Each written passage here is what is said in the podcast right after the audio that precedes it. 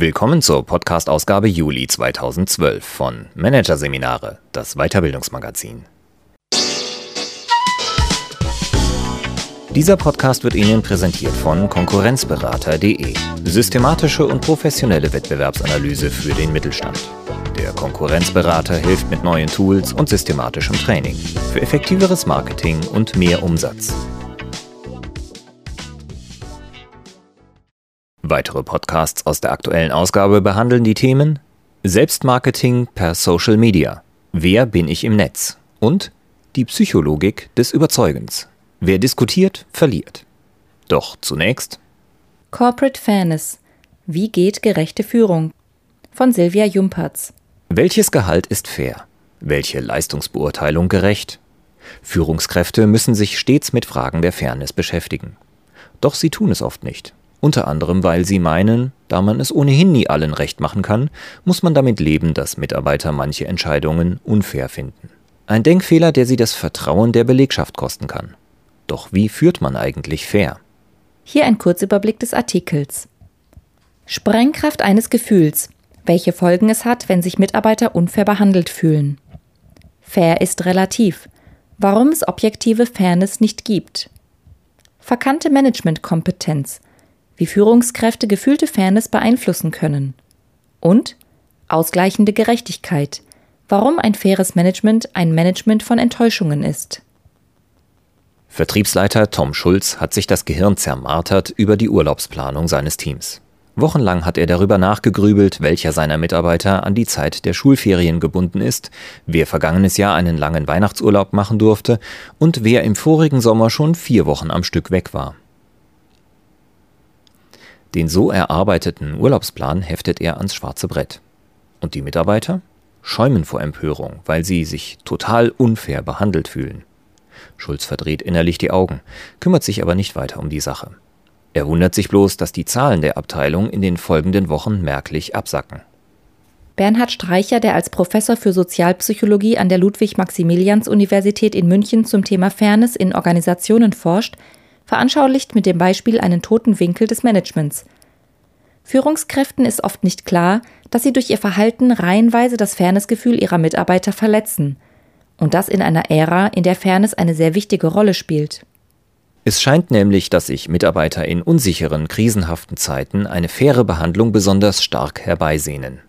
Denn das Gefühl, fair behandelt zu werden, vermittelt dem Einzelnen die Botschaft, du bist ein wertvolles Mitglied dieser Gemeinschaft. Im Fairness-Barometer des Jahres 2011 jedenfalls erklärten 83 Prozent der Befragten, großen Wert auf faire Arbeitsbedingungen zu legen, während es 2009 nur 34 Prozent gewesen waren. Allerdings, der Untersuchung zufolge, die die Fairness Stiftung Frankfurt am Main regelmäßig durchführt, halten aktuell bloß 40 Prozent ihren Arbeitgeber tatsächlich für fair. Woher kommt der Unmut? dass Mitarbeiter permanent abgleichen, ob sie einen zufriedenstellenden Output für ihren Input erhalten, ist normal, erklärt Fairnessforscher Streicher. Sie tun das häufig unbewusst, in Veränderungssituationen, wenn Verteilungsfragen neu zur Disposition stehen, aber auch explizit. Sie fragen sich, was erhalten Personen, die in einer ähnlichen Situation stecken wie ich, für ihren Input? Wie werden sie behandelt? Warum ist der Kollege mit der Leitung des Projekts betraut worden, ich aber nicht? Warum wurde die Kollegin befördert und nicht ich? Weshalb schanzt mir der Chef doppelt so viel Arbeit zu wie Herrn Meier? Und warum verdiene ich 20 Prozent weniger als im Branchengehaltscheck aufgeführt? Finden Mitarbeiter keine schlüssigen Antworten auf solche Fragen, keimt in ihnen leicht der Verdacht auf, über den Tisch gezogen zu werden. Sie fürchten, dass mit falschen Karten gespielt wird, dass sich andere Vorteile auf ihre Kosten verschaffen. Machen sich solche Verdachtsmomente im Unternehmen breit, kann es gefährlich werden. Denn das Gefühl, unfair behandelt zu werden, ist ein Vertrauenskiller. Es vernichtet die Grundlage für all das, was sich Führungskräfte von ihren Mitarbeitern wünschen. Engagement, Kreativität und die Bereitschaft zum Mitdenken. Stattdessen greifen Enttäuschung, Wut und Zorn um sich. Mehr noch, wer sich unfair behandelt fühlt, geht oft dazu über, sich selbst unfair zu verhalten, erklärt Streicher. Im Unternehmen bedeutet das, Mitarbeiter werfen kleine Steinchen ins Getriebe, wenn sie sich unfair behandelt fühlen, sagt Markus Schollmeier. Der Geschäftsführer des Equalitas Institut für Gerechtigkeitsforschung in München wird von Firmen allerdings meist erst dann zur Hilfe gerufen, wenn schon kapitale Brocken im Fuhrwerk stecken. Wenn die Vertriebszahlen abgesackt sind, die Fluktuation extrem groß ist oder wenn sich Diebstähle häufen, zählt der Fairness Consultant einige drastische Beispiele auf. Doch auch vermehrte Krankmeldungen, innere Kündigung, Dienst nach Vorschrift und sinkendes Engagement können aufs Konto verletzter Fairnessgefühle gehen – eher unauffällige, dafür tückische Erscheinungen. Denn wer weiß schon, wie viele Ideen ein Mitarbeiter eingebracht hätte, wenn er sich nicht unfair behandelt gefühlt hätte, gibt Norbert Koprey, Direktor der Fairness Stiftung, zu bedenken. Führungskräfte ahnen natürlich, dass sie mit ihren Entscheidungen ständig Erwartungen enttäuschen und Unzufriedenheit provozieren. Aber sie denken, dass sie damit nun mal leben müssen, nach dem Motto, man kann es ohnehin nie allen recht machen. Mit letzterem liegen sie sogar richtig. Denn Fairness in einem absoluten, objektiven Sinn gibt es nicht, sagt Dieter Frei, Inhaber des Lehrstuhls für Sozialpsychologie an der LMU. Was Mitarbeiter fair finden, ergibt sich laut Frei aus subjektiven Erwägungen. Der Schluss, den viele Führungskräfte daraus ziehen, ist halt so, Unzufriedene wird es immer geben, ist dennoch falsch, mahnt Hans-Peter Benedikt. Der Professor für Betriebswirtschaftslehre an der Hochschule für nachhaltige Entwicklung Eberswalde versucht, Manager und Personaler dafür zu sensibilisieren, dass sie das Thema aktiv angehen müssen. Keine leichte Mission. Deshalb spricht Benedikt nicht zuletzt vom Geld. Es geht hier nicht nur um ein paar tausend Euro, es geht um Beträge in Millionenhöhe, die durch die stärkere Beachtung von Fairnessaspekten in Organisationen eingespart oder zusätzlich erwirtschaftet werden könnten – beschwört der Wissenschaftler die Praktiker in den Betrieben. Angesichts solcher Summen gehört Fairness auf die Managementagenda.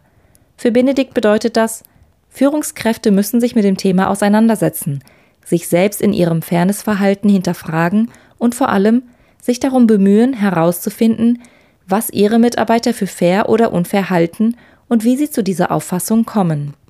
Bisher aber begehen viele Führungskräfte Fehler wie Tom Schulz, der Manager mit dem Urlaubsplan. Sie reden nicht mit ihren Mitarbeitern, sondern handeln allein. Sie denken, sie sähen Gerechtigkeit und ernten doch nur Unfrieden. Der größte Fehler vieler Führungskräfte? Sie meinen, es komme nur auf das Ergebnis an. Etwa jene Manager, die die Gehälter erhöhen und sich anschließend wundern, dass trotzdem nicht alle zufrieden sind, gibt Benedikt ein Beispiel. Natürlich sind Verteilungsfragen nicht egal, Zahlt ein Unternehmen Löhne, von denen sich nicht leben lässt, während es gleichzeitig fette Gewinne einstreicht, dann finden das die meisten Menschen unfair. Doch in vielen weniger krassen Fällen gilt, die Unzufriedenheit der Mitarbeiter entzündet sich gar nicht hauptsächlich am Ergebnis. Es ist nicht so, dass Mitarbeiter immer meinen, alles müsste hundertprozentig zu ihrem Vorteil sein, so Streicher. Die meisten Angestellten wissen sehr wohl, dass dies in einer komplexen Organisation mit ihren Interessenskonflikten nicht möglich ist. Sie sind bereit, auch Entscheidungen zu akzeptieren, die nachteilig für sie sind. Sie arrangieren sich mit der nicht erfolgten Beförderung, mit dem Verlust des Postens durch Hierarchieabbau, mit der Urlaubssperre und dem Gehaltsabstrich. Ihre Akzeptanzbereitschaft steht und fällt allerdings mit den Rahmenbedingungen. Und die kann die Führungskraft sehr wohl beeinflussen, zum Beispiel durch ihr persönliches Verhalten. Führungskräfte haben es schon x-mal gehört. Sie sollen wertschätzend, freundlich, rücksichtsvoll und höflich mit ihren Mitarbeitern umgehen. Wenn Mitarbeiter so behandelt werden, dann fühlen sie sich auch fair behandelt. Das überrascht nicht sonderlich.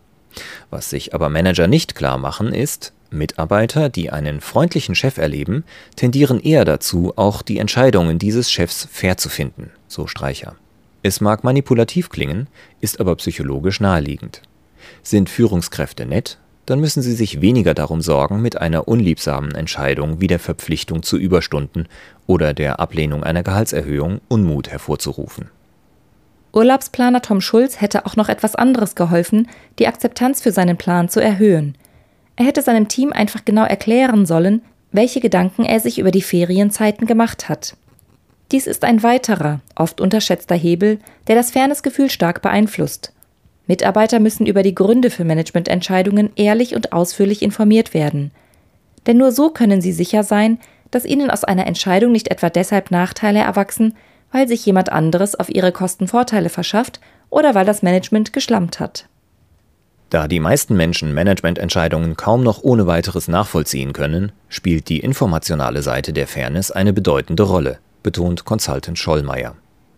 Betriebsbedingte Kündigungen wirken sich beispielsweise oft deshalb desaströs auf das Fairnessempfinden aus, weil geargwöhnt wird, dass die Stellenkürzungen nicht, wie offiziell verlautbart, dem Überleben des Unternehmens dienen, sondern dazu, die Rendite zu treiben.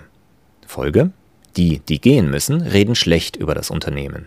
Und bei denen, die bleiben, sinken Commitment und Motivation.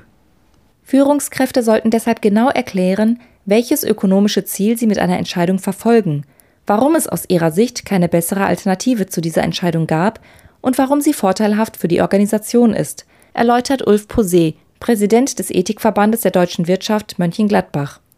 Dass sich diese Erklärungen nicht unbedingt mit den Fairnessvorstellungen der Mitarbeiter decken, ist gar nicht so wichtig. Wichtig ist, dass die Mitarbeiter die Grundlagen kennen, auf denen entschieden wird. Fairness setzt also Verständnis voraus, im Sinne von Verstehen. Dazu gehört aus Posés Sicht auch Klarheit im Diskurs, ein sauberer Umgang mit den Begrifflichkeiten, und zwar bei allen Beteiligten. Auch Arbeitnehmer sollten eine Situation nicht vorschnell als unfair abstempeln, ohne sich die Mühe zu machen, genau zu begründen, welches Fairnessprinzip sie hier verletzt sehen. Sonst kann der Vorwurf leicht zur Moralkeule werden, meint Posé. Bei Verteilungsfragen etwa legen Menschen oft ethische Maßstäbe an. Hier deckt sich der Fairnessbegriff auch am stärksten mit dem Begriff der Gerechtigkeit, der häufig normativ verwendet wird, im Sinne von einem jeden soll sein Recht zukommen und zwar nach einer bestimmten Regel. Beispielsweise, alle sollen dasselbe bekommen. Die, die mehr leisten, sollen auch mehr bekommen oder die, die bedürftig sind, sollen einen Zuschuss bekommen. Je nachdem, welcher Maßstab angelegt wird, kommt es natürlich zu völlig anderen Gerechtigkeitsurteilen. Posé allerdings findet, dass der Gerechtigkeits- und auch der Fairnessbegriff für Löhne und Gehälter ohnehin verfehlt ist. Löhne und Gehälter richten sich nach dem Marktwert der erbrachten Leistung und dem Wertschöpfungsbeitrag, den der Arbeitnehmer erbringt. Der passende Begriff dafür ist Angemessenheit. Doch welcher Output ist angemessen für den Input eines Topmanagers? Was ist angemessen für den Wertschöpfungsbeitrag eines Sachbearbeiters? Auch darauf gibt es keine richtige Antwort. Schon deshalb nicht, weil es schwierig ist, den jeweiligen Wertschöpfungsbeitrag zu ermitteln. Firmen, die sich um eine möglichst faire Lohnpolitik bemühen, konzipieren dennoch komplizierte Modelle leistungsgerechter Bezahlung. Oder sie beteiligen alle Mitarbeiter prozentual am Umsatz und vermeiden extreme Spreizungen. Doch auch das ist kein Garant dafür, dass die Belegschaft die Gehälter fair findet. Die Wahrscheinlichkeit würde sich erhöhen, wenn Firmen auch in Bezug auf die materielle Verteilung offener würden, so Norbert Koprey. Idealerweise müssten sie darlegen, was im Topf ist, was reinvestiert wird, was angelegt wird, was zur Verteilung zur Verfügung steht und warum die Verteilung so ist, wie sie ist. Also die Bedingungen transparent machen, unter denen die Gehaltsstruktur zustande kommt, so Koprey. Davon allerdings sind die meisten Firmen weit entfernt. Auch eine weitere Dimension fairen Managements, die Enttäuschungen über unangenehme Führungsentscheidungen deutlich abmildern kann, wird erstaunlich oft vernachlässigt. Psychologen bezeichnen sie als prozedurale oder Verfahrensfairness. Soll heißen, Mitarbeiter müssen überzeugt sein, dass die Verfahren und Abläufe im Unternehmen konsistenten Regeln folgen, die für alle gelten und allen bekannt sind. Von Bedeutung ist das zum Beispiel bei Beförderungen. Oft wird vermutet, Kollege X sei vom Chef nur deshalb mit einem begehrten Posten bedacht worden, weil dieser sich beim Boss liebkind gemacht hat. Gibt es aber feste Regeln, kann der Vorgesetzte verdeutlichen, warum Kollege X die Stelle bekommen hat und nicht Kollege Y. So Koprei. Zur Verfahrensfairness gehört auch, dass sich Mitarbeiter mit ihrer Meinung zu Wort melden dürfen.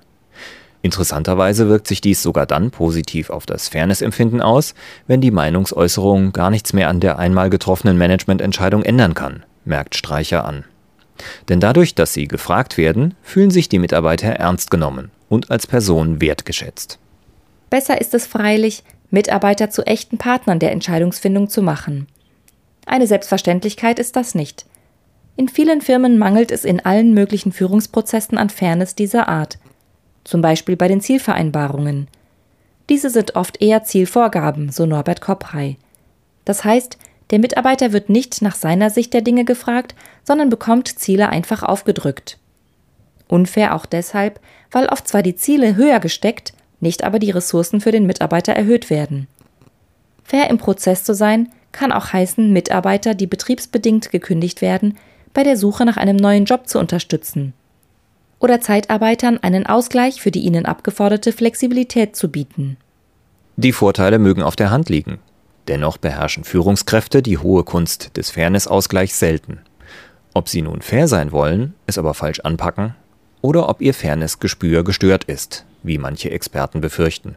Denn Besonderheiten der Führungsrolle wie Stress, Angst vor Machtverlust und unsoziale Glaubenssätze, etwa Business ist Krieg, können der individuellen Fairness-Intuition zusetzen.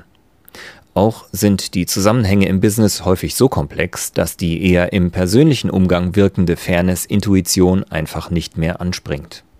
Koprey sagt, selbst faire Personen merken deshalb manchmal nicht, dass sie unfair sind oder dass sie sich für unfaire Zwecke einspannen lassen. Es ist daher nicht zuletzt Sache des Top-Managements, ein Umfeld zu schaffen, das den Einzelnen zur Fairness anhält, sowie die Führungskräfte für Fairness zu sensibilisieren, beispielsweise in Trainings. Denn offensichtlich müssen viele Manager es erst lernen.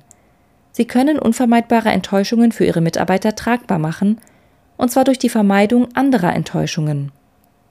Genau das ist es, was Dieter Frei meint, wenn er sagt, das Führen von Menschen muss auch ein Management von Enttäuschungen sein.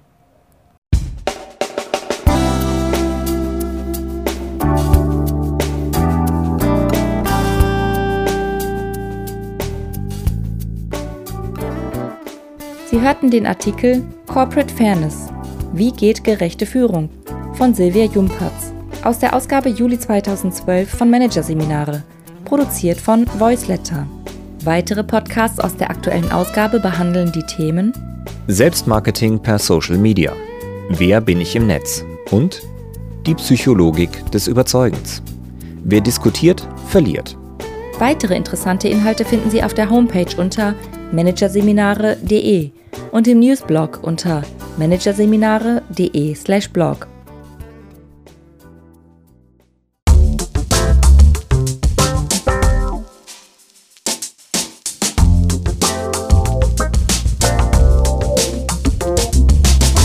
Das war der Podcast von Managerseminare, das Weiterbildungsmagazin. Ausgabe Juli 2012. Dieser Podcast wird Ihnen präsentiert von www.konkurrenzberater.de. Konkurrenzanalyse als Navigationssystem für den Wettbewerb.